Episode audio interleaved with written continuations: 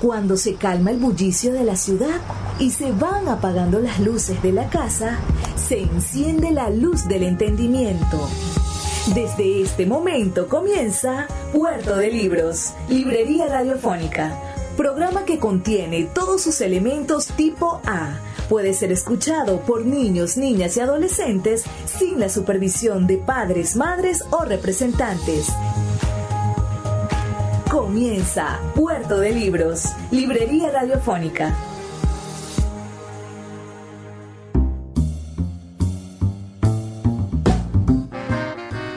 Bienvenidos a Puerto de Libros, les habla Luis Peroso Cervantes, quien de lunes a viernes de 9 a 10 de la noche les trae este programa por la señal de la 88.1 Radio Fe y Alegría de Maracaibo. Recuerda nuestros contactos, puedes escribirnos al 0424-672-3597 o a nuestras redes sociales arroba Librería Radio en Twitter y en Instagram. También tenemos una página web www.radio.puertodelibros.com.be y puedes escuchar todos nuestros programas en YouTube buscándonos como Librería Radiofónica. Ahora vamos a comenzar nuestro programa, pero primero escucharemos los mensajes que tienen para nosotros nuestros anunciantes. Llegó a Maracaibo una nueva manera de ver todo el contenido de Netflix con la gente de arroba Maracaibo Netflix. Te ofrecemos una pantalla de la plataforma streaming más grande del mundo. Podrás ver en un equipo todo el contenido de Netflix por el equivalente en bolívares a 5 dólares. Ofrecemos cuentas premium con HD y Ultra HD compartidas por 4 personas. Ahorra hasta 3 dólares del precio oficial de Netflix. Escríbenos al 0424-672-3597 o síguenos en Instagram arroba mcbo Netflix para obtener más información.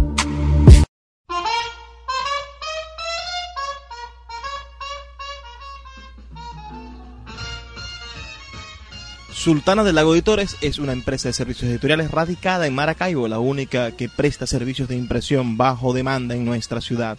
Gana dinero vendiendo tu libro en su plataforma virtual. No necesitas invertir en grandes tirajes. Tus lectores podrán leerte a la vuelta de un clic y obtendrás regalías. Por ello, su eslogan dice, escribimos, corregimos, diseñamos, editamos, difundimos, vendemos y hasta cobramos por ti. Conoce más en su página web www.sultana.com.be o siguiéndoles en Instagram como arroba sultana del lago. Cada día un libro. Puerto de Libros, Librería Radiofónica, por Radio Fe y Alegría, con todas las voces.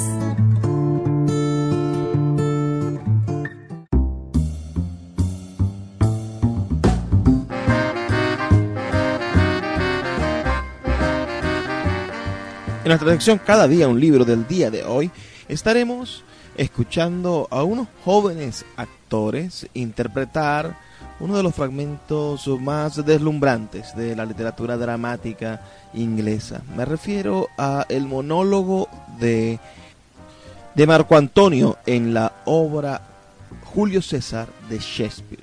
Espero que les impresione tanto como a mí esa potencia discursiva, esta pieza genial de la oratoria que es practicada por quienes quieren quienes quieren introducirse en el mundo de, de la excelente expresión verbal, es decir, una pieza de la obra de una obra literaria, porque esto es una interpretación shakespeariana de lo que sucedió en la historia romana, uh, pero esta pieza de, de, este discurso de Marco Antonio uh, es practicado por, por los grandes eh, maestros de la oratoria para, para darnos el, el, poder de la cadencia discursiva. Es una pieza clásica de la retórica, del uso, estudio y aprendizaje de la retórica, además de ser una excelente obra literaria. Es bastante breve este, este pequeño fragmento, pero espero que lo disfruten y que puedan dejarnos algún comentario al finalizar. Recuerden que pueden escribirnos al 0424-672-3597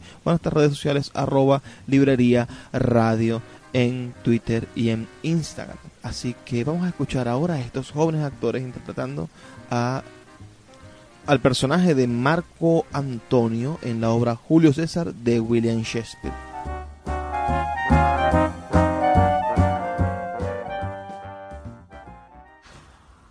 Nobles romanos, amigos, romanos, compatriotas, vengo a enterrar a César, no a elogiarle. El mal que hacen los hombres vive tras su muerte.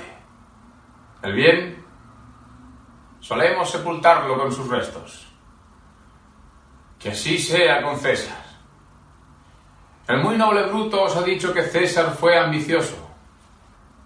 Si lo fue, tenía un grave defecto y gravemente lo ha pagado. Con la venia de Bruto y los demás, pues Bruto es un hombre de honor, al igual que todos ellos, todos hombres de honor, vengo a hablar en las exequias de César. Era amigo, un amigo fiel y leal. Pero Bruto dice que César fue ambicioso. Y Bruto es un hombre de honor. César trajo a Roma multitud de prisioneros y las arcas del tesoro público se llenaban con sus rescates. ¿Parecía ambicioso por hacerlo? Cuando el pobre lloraba, César lo consolaba. Más duro sería el metal de la ambición. Pero Bruto dice que César fue ambicioso. Y Bruto es un hombre de honor. Todos visteis en las Lupercales que tres veces le ofrecí la corona y que él la rehusó las tres veces. ¿Era esta su ambición? Pero Bruto dice que César fue ambicioso. Y claro, Bruto es un hombre de honor.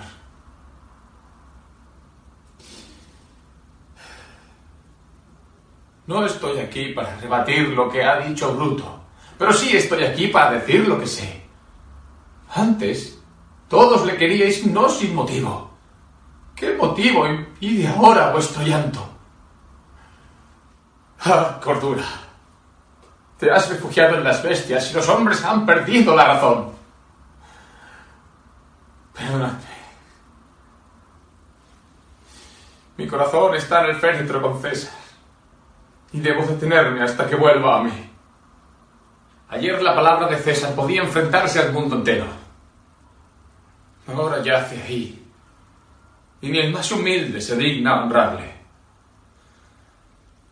Ah, señores, si yo fuese a excitar vuestras pasiones a la hazaña y al motín, sería injusto con Bruto e injusto con Casio, que como todos sabéis son hombres de honor. Con ellos no deseo ser injusto. Prefiero ser injusto con el muerto, conmigo mismo y con vosotros, a serlo con tales hombres de honor. Pero aquí hay un pergamino. Lleva el sello de César. Lo encontré en su gabinete. Es su testamento. Que el pueblo no conozca el testamento. Que perdonadme, no tengo intención de leer. Pues todos vendrían a besar las heridas de César y hundirían pañuelos en su sangre y hasta querrían un cabello de recuerdo que al morir legarían a toda su progenie como una nobilísima reliquia. Calma, señores. No debo leerlo. No es bueno que sepáis cuánto os quiso César. No sois leños, no sois piedras, sin hombres. Y al ser hombres, si quieres el testamento, arderíais de rabia, os volveríais locos.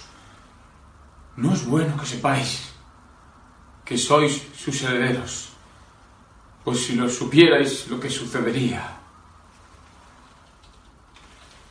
Siguiente. Queréis sosegaros. Queréis esperar. Se me ha ido la lengua al mencionarlo. Me temo que he ofendido a los hombres de honor que han acuchillado a César. Me lo temo. El poeta Luis Peroso Cervantes le acompaña en Puerto de Libros, Librería Radiofónica, por Radio Fe y Alegría, con todas las voces.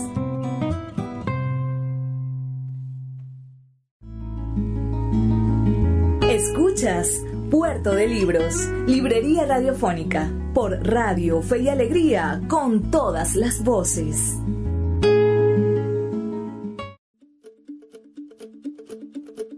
Aquí en este lugar de la península ibérica, está Cataluña.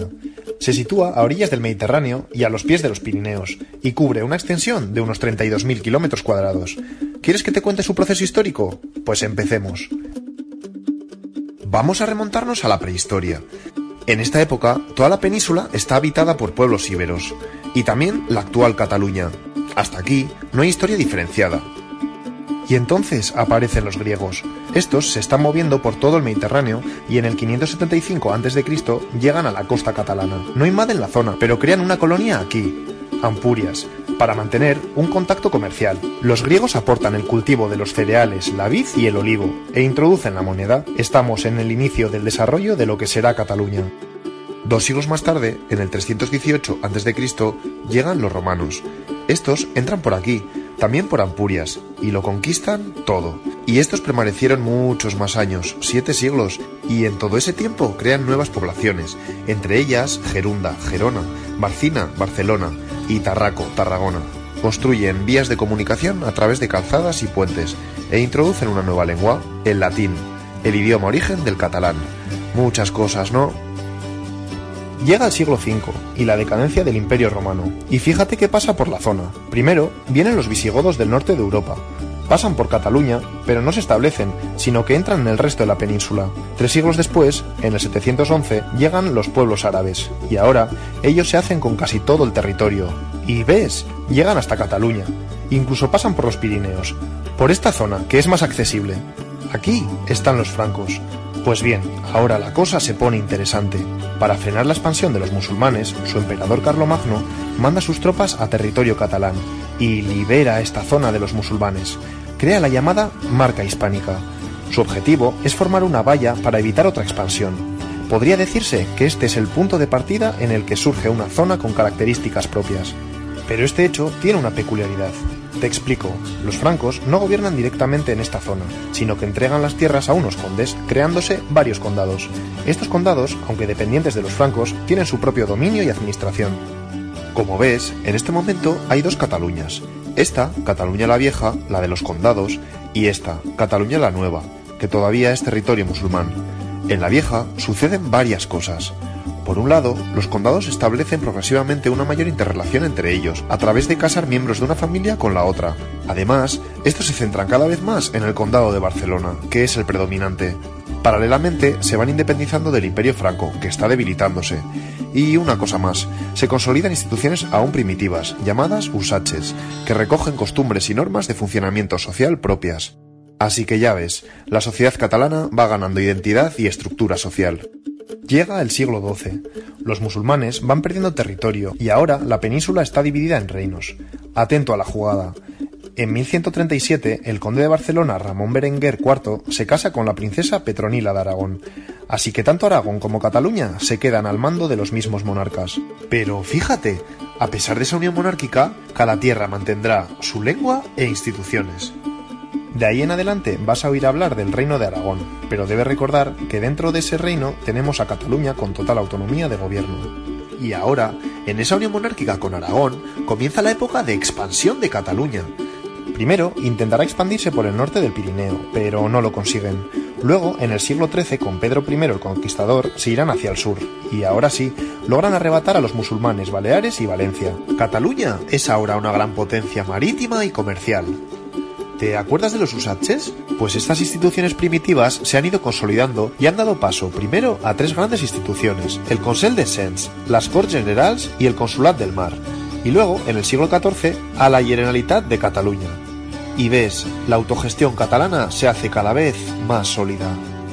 La cosa va bien para Cataluña, pero a nivel interno es otra cuestión. Para el siglo XV, la sociedad está muy jerarquizada y en esa división están los nobles con poder y privilegios y los campesinos que trabajan para ellos. Los nobles tienen cada vez un trato más abusivo y esto genera grandes tensiones en la población catalana, hasta que los campesinos se levantan contra ellos y se producen varias guerras. La lucha es inacabable y el rey de entonces acaba mediando entre los dos grupos. Pues mira, en esa mediación el rey libera a los campesinos de la atadura de los nobles y sus abusos, por lo que su condición de vida mejora de alguna manera. No está mal, ¿no? Seguimos con la historia. Para finales del siglo XV el mapa de España ha cambiado y es así. Esta parte seguro que te la sabes. El rey de Aragón, Fernando, y la princesa de Castilla, Isabel, se casan, y así ambos reinos pasan a tener los mismos monarcas. No son el mismo reino, sino que los dos reinos tienen los mismos monarcas. ¿Qué significa eso? Pues que cada reino mantendrá sus instituciones y su administración. Los nobles catalanes, contentos, porque en Castilla se pagan más impuestos. Y en este siglo, como sabes, Castilla se embarca a las Américas, la descubren y empieza la conquista. Pues bien, Aragón y Cataluña no participa de esa colonización, siguen su propio camino y se centran más en la conquista del Mediterráneo, expandiéndose hasta Cerdeña, Sicilia y Nápoles. Siglo XVII. Varios países de Europa están metidos en la Guerra de los 30 años. El conde duque de Olivares, digamos que la mano derecha del rey de entonces, para tener mayor fuerza y dinero en esa guerra, quiere centralizar todo, es decir, que todos los reinos tengan un mismo régimen de gobierno y paguen los mismos impuestos. Los nobles catalanes aceptan la idea, pero en Cataluña la gente del pueblo se revela ante este hecho, porque supone la pérdida de autonomía en su administración que tantos años llevan defendiendo, y explota. Se produce la famosa Guerra de los Segadores, una dura lucha de 12 años entre el pueblo y la nobleza. ¿Qué sucede? Pues que los señores dan un paso atrás, y por tanto Aragón y Cataluña no queda asimilada por Castilla. Sigue la autoadministración. Por cierto, el himno catalá, el Segadors, proviene de esas guerras. Y ahora llega un momento importante. Siglo XVIII. Como te he ido contando, los catalanes a lo largo de los siglos, y a pesar de los cambios políticos, han ido conservando sus instituciones. Pues ahora lo van a perder todo. Te lo cuento, la guerra de sucesión. El rey de entonces muere sin descendencia. Ahora hay dos candidatos para sustituirle, un candidato de la Casa Borbónica y otro de la Casa Austriaca. El primero es mucho más centralista, es decir, con ganas de tener más control sobre todo, y el otro da más garantías de continuar más o menos como hasta entonces, y por tanto conserva sus instituciones. Así que Cataluña lucha a favor de Austria, y surge la guerra más o menos así. ¿Qué pasa? Pues que el candidato de Austria abandona, y los catalanes pierden la guerra el 11 de septiembre de 1714, con la caída de Barcelona. Como consecuencia de ello, el nuevo monarca borbónico le suprime las instituciones y leyes y prohíbe la lengua. Cataluña pasa a depender totalmente de Madrid. En recuerdo a esta fecha se celebra el Día Nacional de Cataluña. La historia sigue. En el siglo XIX se desarrolla la industrialización en toda Europa. Cataluña crece a nivel comercial, industrial y agrícola, de manera destacada, y por tanto crece su economía. Se reactiva la clase proletaria y popular, y con ello renace, florece una mayor estima de su cultura y lengua. El sentimiento de conciencia nacional despega nuevamente, y surge el catalanismo político.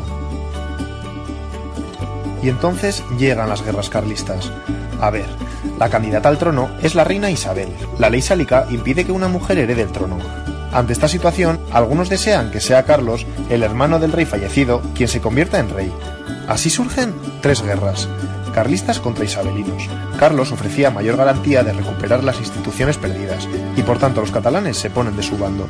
Pero pierden, y por tanto se mantiene la dependencia de Madrid. Atención ahora, porque a pesar del fracaso de las guerras, llega una nueva era, llega la República España, y con ello vuelve el movimiento de autoafirmación catalana. Durante la República, Cataluña consigue recuperar las instituciones y en 1932 se aprueba el Estatut de Autonomía, una especie de constitución pero catalana. Esto cambia rápidamente con la llegada de la dictadura de Franco. Como sabes, supuso una época terrible de represión durante 40 años. En este tiempo se prohíben las instituciones y el catalán, con la muerte del dictador se entra en un periodo de transición y un nuevo estatus político donde se reactivan las instituciones. Vuelven la Generalitat y el Estatut. A lo largo del siglo XXI aumenta progresivamente la sensibilidad e identidad catalana. La crisis económica, los casos de corrupción en el Estado y la percepción de que Cataluña da más dinero a España del que recibe, entre otras razones, hacen que vaya creciendo en un gran sector de la población catalana el deseo de ser un país independiente. El 1 de octubre del 2017 se realiza un referéndum para decidir sobre la independencia de Cataluña. El gobierno lo considera ilegal e intenta obstaculizarlo con actuación policial. A pesar de ello, se contabilizan más de 2 millones de votos y entre ellos el 90% dice estar a favor de la independencia. Una semana después, el presidente catalán Puigdemont declara Cataluña independiente e inmediatamente deja suspenso dicha declaración para dar lugar a un escenario de diálogo con el Gobierno de Madrid, para decidir sobre el futuro. Hemos llegado a la actualidad. Luis Peroso Cervantes le acompaña en Puerto de Libros, Librería Radiofónica, por Radio Fe y Alegría, con todas las voces. La voz del autor en Puerto de Libros por Radio Fe y Alegría con todas las voces.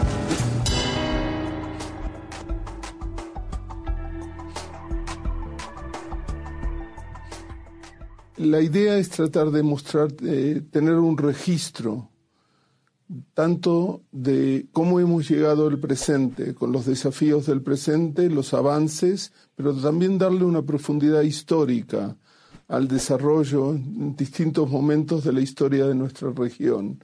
América Latina no solo ha consumido ideas que provenían de afuera, sino que ha contribuido su propia su propio grano de arena y tal vez más de eso a la eh, creación de una normativa internacional a nivel global. Y tal vez eh, a partir de entonces se ofrece una nueva lectura de cómo los derechos humanos han crecido, han evolucionado, se han sedimentado en nuestra región y en el mundo entero. solamente para traer algunos eh, ejemplos. En América Latina ha existido ya desde el principio una lucha, un bregar por tratar de expandir la justicia social, la igualdad. Por supuesto, ha habido abusos de poder, ha habido represión, nuestra región eh, ha conocido muchos abusos por parte de las instituciones, por parte de, eh, de, los, eh, de, las fuerzas, de las élites, etcétera, etcétera. No ha habido una concepción de ciudadanía inclusiva, pero ha habido una lucha constante. Y en ese sentido, en América Latina, los derechos sociales y económicos han sido reconocidos aún antes que los eh, derechos políticos a nivel universal. Eh, y eso se ha eh, traducido también en los años 40. Parece que América Latina ha logrado eh, formular una declaración de derechos humanos ocho meses antes que se lograra la Declaración Universal de los Derechos Humanos en la ONU. La Organización de los Estados Americanos ha logrado elaborar ese documento que después será formador de conciencia en, en la elaboración de una Declaración Universal de los Derechos Humanos. El libro retrotrae los derechos humanos antes de la formación del discurso de los derechos humanos. Es decir, hay antecedentes remotos, después está la configuración de la independencia, existe el periodo de grandes conflictos alrededor de la Guerra Fría que se tradujo en un nuevo entendimiento de cuán importantes son los derechos humanos para la vida humana, para la dignidad de la persona, para la justicia social, para terminar con el abuso y la represión de, ciertas instituciones y hasta llegar al presente con los avances y desafíos. Decir, el libro contempla cuatro momentos históricos. ¿Y por qué eh, lo hemos tratado de esa forma? Porque eh, es imposible ignorar los antecedentes remotos. Por ejemplo, la concepción en periodo colonial de ciertos fueros, libertades que aunque eran segmentarios, que aunque crearon una sociedad segmentada, crearon también la importancia de la legalidad y el también ciertas, ciertos abusos. No pudieron evitar en la práctica los abusos, pero proyectaron la legalidad al centro de la formación social, de la construcción de sociedad, de la relación de los seres humanos en la época colonial y se proyectó también hacia futuro la resistencia ante el abuso de la autoridad. Llegamos a la época de la independencia, tenemos las constituciones que reconocen todo tipo de, de derechos y garantías, libertades y garantías, aunque reconocen también estados de excepción vale decir, existe esa dualidad entre la letra de la ley y lo que se implementa. pero también durante el periodo independiente se sigue la lucha, el bregar por la justicia social, con el, resistir los abusos de poder y también se van desarrollando ciertos instrumentos regionales para manejar, por ejemplo, el exilio político, el asilo, es decir, hay acuerdos de derecho consuetudinario que eventualmente van a evolucionar en el siglo XX hacia el sistema interamericano de derechos humanos, que es tan importante para implementar y hacer efectivos los derechos humanos en, la, en el siglo XX. Eh, con, tanto con la Comisión Interamericana de Derechos Humanos como con la Corte Interamericana de Justicia. Entonces, existen ya un sedimento que en el siglo XX va a explotar con las grandes eh, confrontaciones ideológicas de la Guerra Fría que van a llevar a una masacre y a una violación masiva de los derechos humanos que va a crear un legado que va a ser imposible ignorar.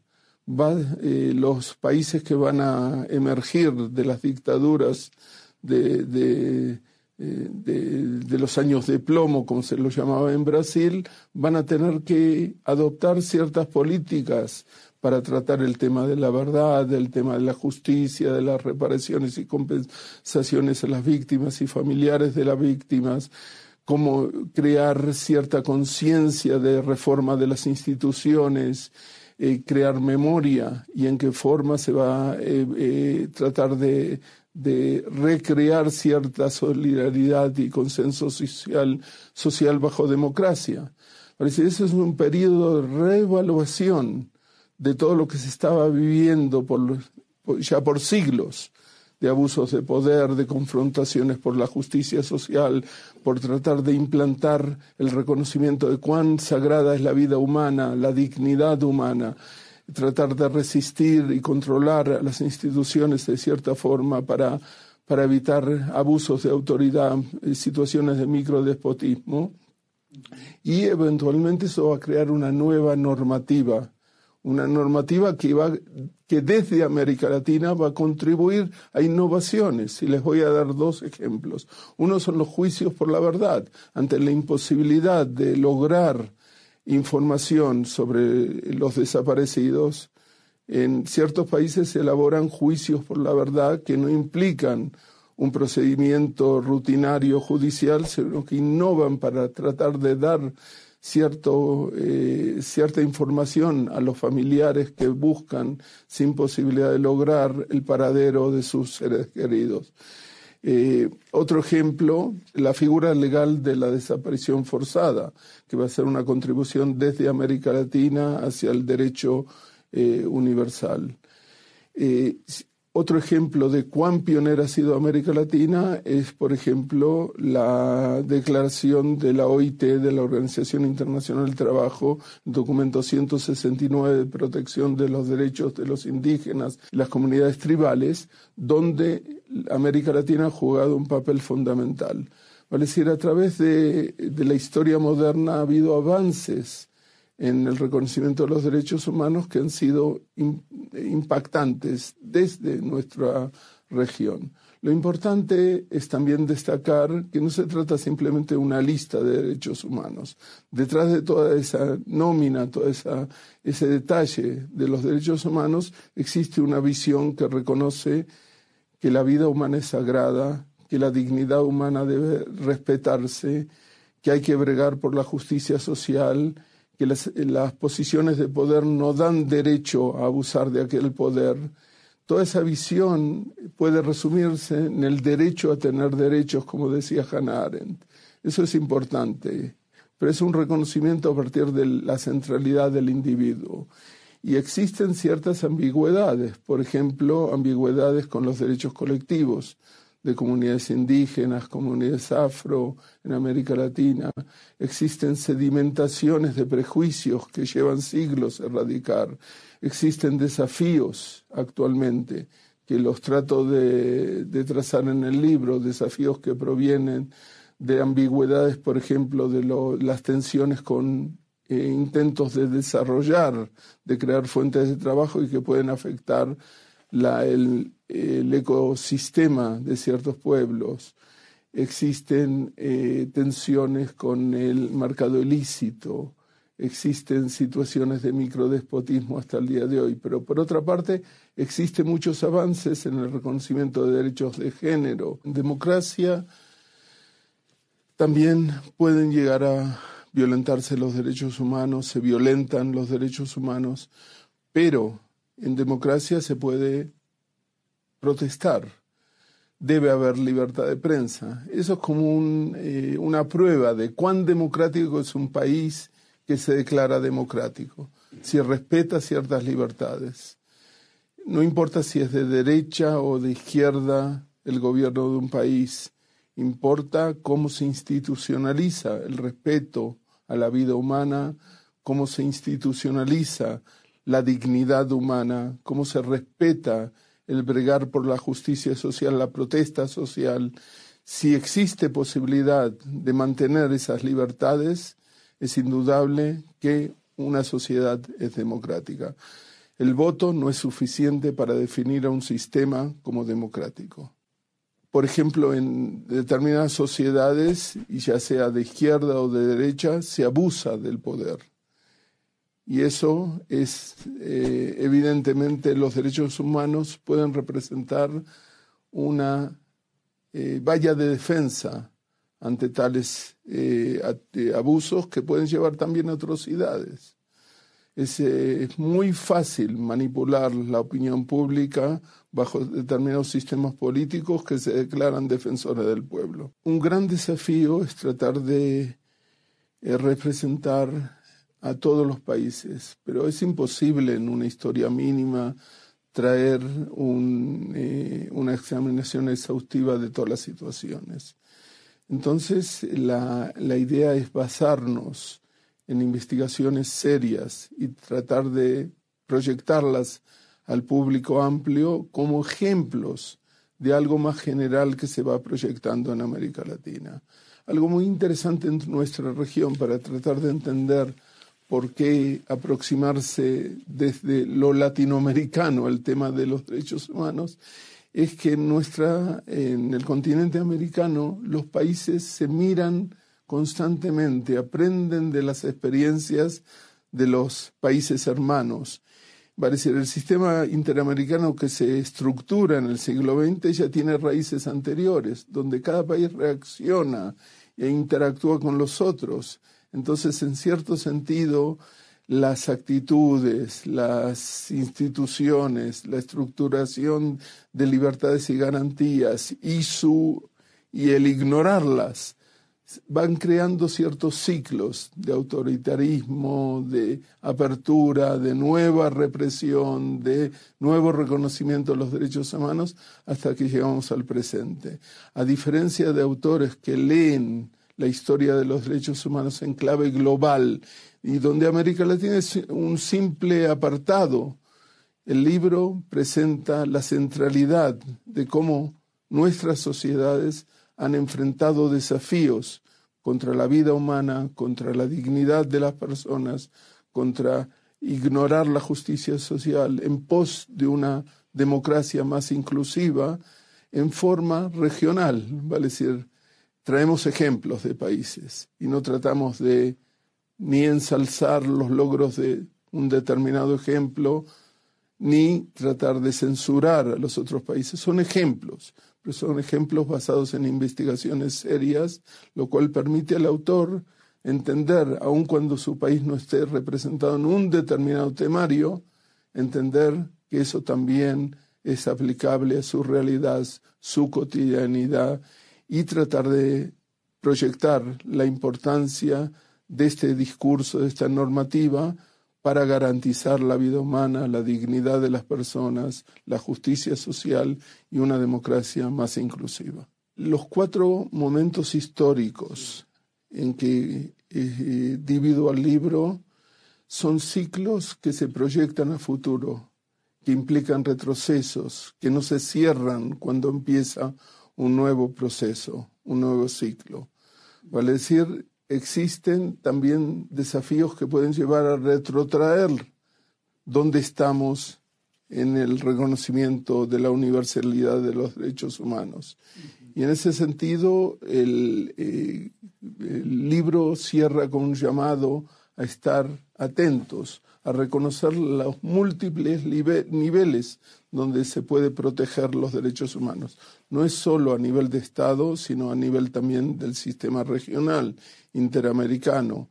El libro recoge la actividad de los grandes movimientos de derechos humanos a lo largo de la historia, pero también el surgimiento de las organizaciones no gubernamentales que defienden distintas libertades, que plantean cierta visión desde abajo, desde afuera de los sistemas de poder.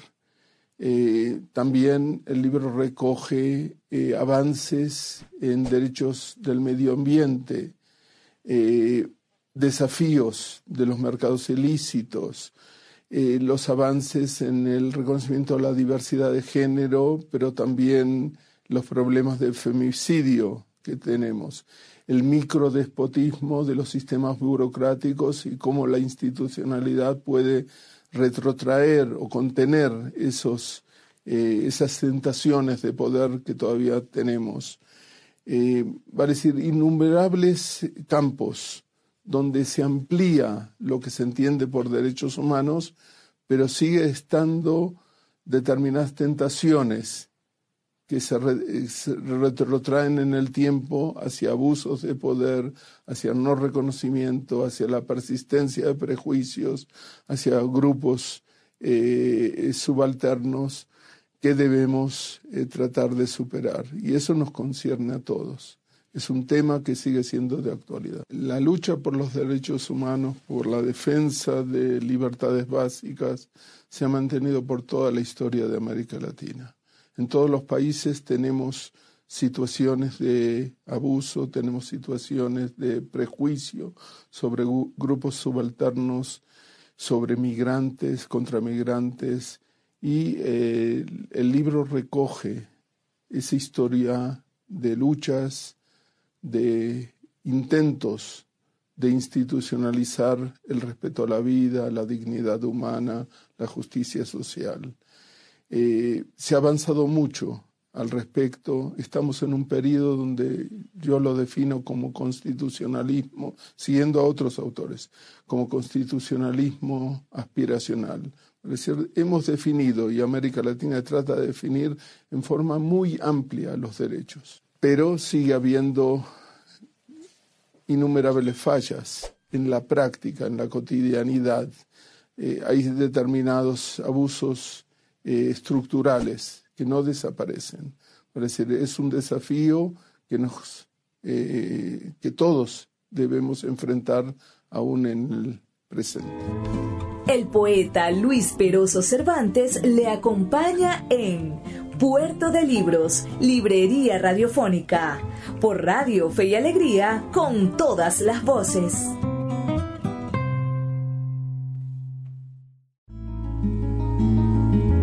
Escuchas Puerto de Libros, Librería Radiofónica, por Radio Fe y Alegría, con todas las voces.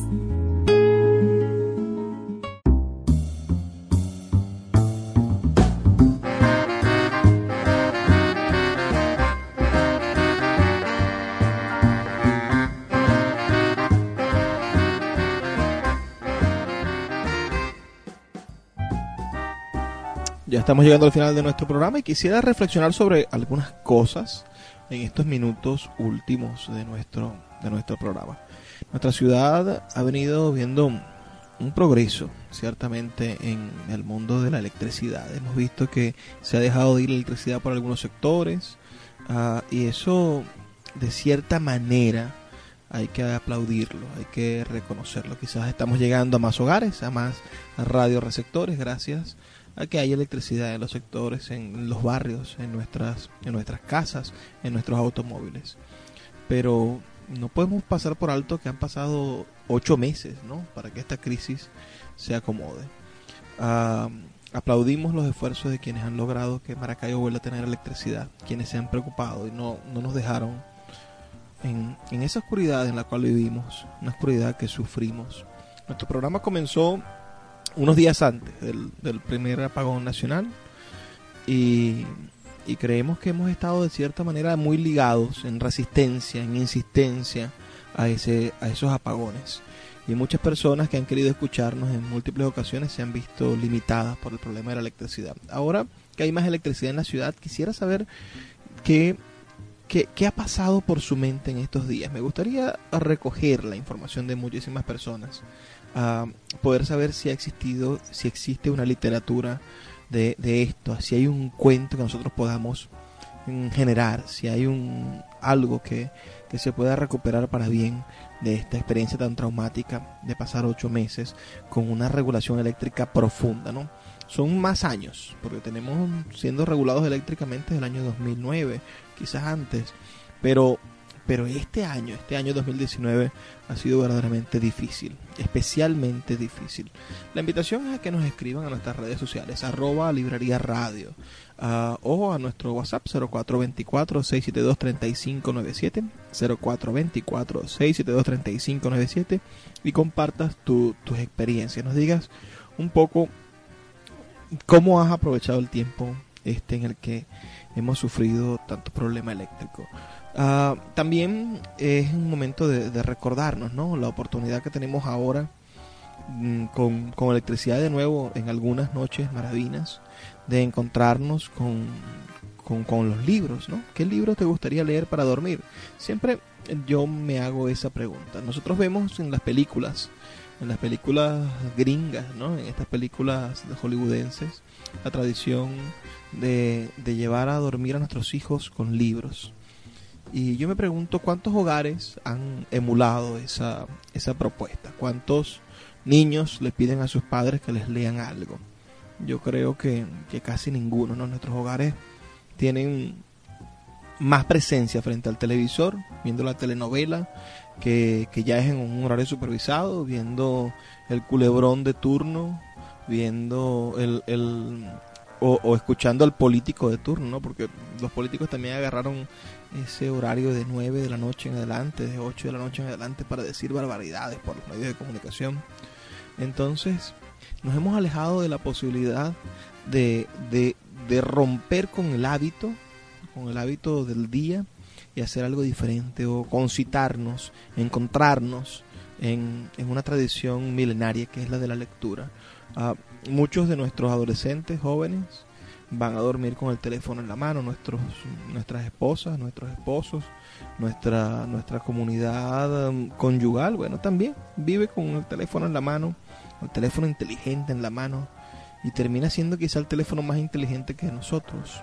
No tenemos la oportunidad de renunciar un poco a esos aparatos y volver a, no a esquemas antiguos, porque en algún momento Enrique Romero decía lo que a mí me encantaba, decía, a, a mí a mí me gusta la modernidad, es decir, yo soy una persona que, que defiende la tradición, que defiende la integridad de nuestro pensamiento, que defiende la Maracaibo de antaño, pero no con, con, lámparas de gas, no con lámparas de vela. No. Yo quiero electricidad, yo quiero un aire acondicionado, yo quiero la comodidad de la modernidad, pero sin olvidar, sin dejar atrás lo que me define como ser humano, como sociedad, como, como ciudad. Entonces, no, no estoy hablando de que, que, en el momento en el que pongamos el teléfono un momento en stand-by y agarremos un libro, le llevemos el libro a nuestro hijo a la cama, a nuestra hija a la cama, a nuestros hijos a su cuarto y compartamos con ellos una lectura, no estoy renunciando a la modernidad, no estoy renunciando a la posibilidad que tengamos que tengamos de utilizar recursos electrónicos para, para acercarnos a nuestros hijos, ¿no? También podemos ir con, con, el teléfono a leerles, ¿no? Si el libro es digital. Pero no, no romper el canal, el canal directo, la comunicación directa, que, que, ese, que ese momento en el que nuestros hijos conciten el sueño sea a nuestro lado. hasta el padre más pobre el que tenga menores recursos, ah, sabe lo importante que es, lo hermoso que es poder dormir junto a tus hijos o que ese último momento en el que el sueño empieza a vencerlos sea un momento de contemplación, es un momento hermoso. seamos parte de esos momentos. No lo convirtamos en una escena de una serie norteamericana, no lo convirtamos en, en, una escena de Forrest Gump. Hagámoslo nuestra realidad, nuestro día a día. Porque incentivar la lectura a nuestros hijos no es más que entregarles la llave de un vehículo que tiene una gran velocidad y que tiene un rumbo definido, el rumbo del éxito, el rumbo del triunfo personal, un rumbo que, que le va a garantizar felicidad, porque quien tiene la capacidad de conocer, tiene la capacidad también de conocerse. Conocer, tener conocimiento, tener sabiduría, son, son elementos invaluables. Todo el dinero que usted pueda invertir en su hijo no va a ser tan valioso como el conocimiento, no va a ser tan valioso como la sensibilidad para identificar el conocimiento real. Y esto en los libros tiene un, aliado, una herramienta fundamental. Hagamos de los libros nuestros principales aliados. Hagamos de los libros nuestro, nuestro, nuestro apoyo, nuestros pilares para la construcción de una mejor sociedad. Y disfrutemos de estos momentos con electricidad en la noche. Valoremos lo que antes parecía normal, lo que antes parecía que, que, nunca iba a desaparecer, el fluido eléctrico, y que este año nos ha costado tantas horas y tantos zancudos y nos ha hecho pasar tan malas noches.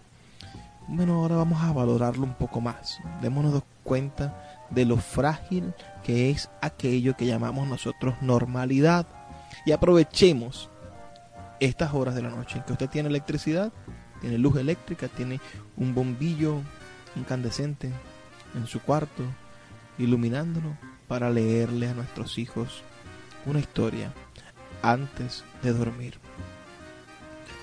Vamos a escuchar el mensaje que tienen para nosotros nuestros anunciantes y después terminamos de despedir este programa de hoy de Puerto de Libros, Librería, Radio Libros, Librería.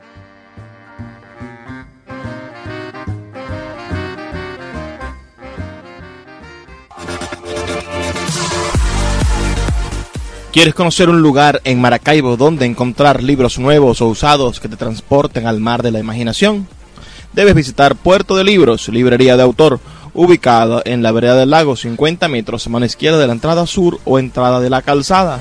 Ofrecen libros de todas las áreas del conocimiento con una programación cultural de vanguardia que incluye talleres literarios, cine, lectura de poesía. Entérate de todo lo que hacen siguiéndolos en Twitter, Instagram y Facebook como arroba Puerto de Libros. También en su página web www.puertodelibros.com.be.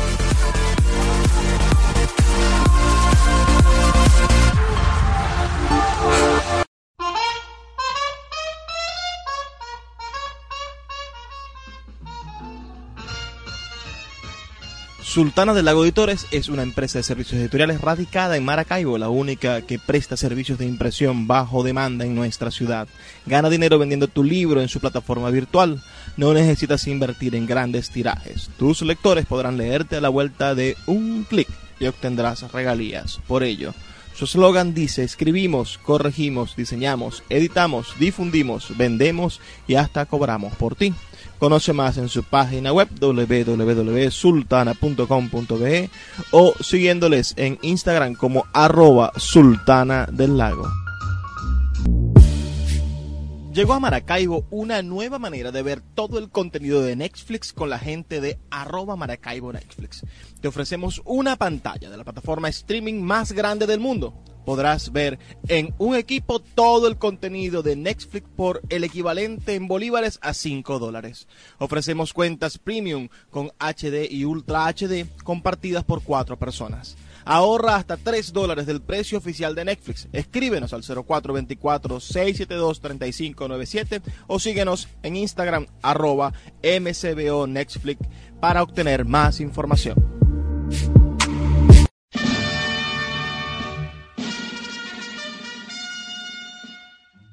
Ponga a saltar tu fiesta con los amigos de Inversiones Artesano, que tienen un trampolín para que se diviertan niños y niñas de todas las edades. Llámalos al 0414-650-6484.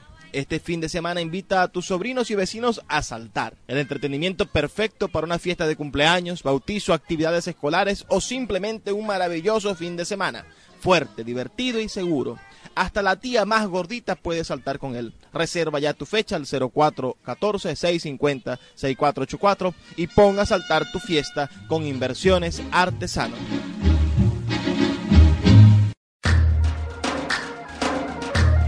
Café Peniel es un pequeño lunch ubicado en la vereda del lago, en el tercer estacionamiento de la vía interna del parque, diagonal a las antiguas oficinas de Imparques. Ofrecen todo lo que usted necesita para disfrutar de su permanencia en la vereda del lago. Agua bien fría, refrescos helados, jugos naturales de todos los sabores, pastelitos y pequeños recién fritos y el exquisito pan de guayaba. Con una atención de calidad, abren de lunes a domingo de 7 y media de la mañana a 7 y media de la noche. No de visitar Café Peniel en la vereda del lago.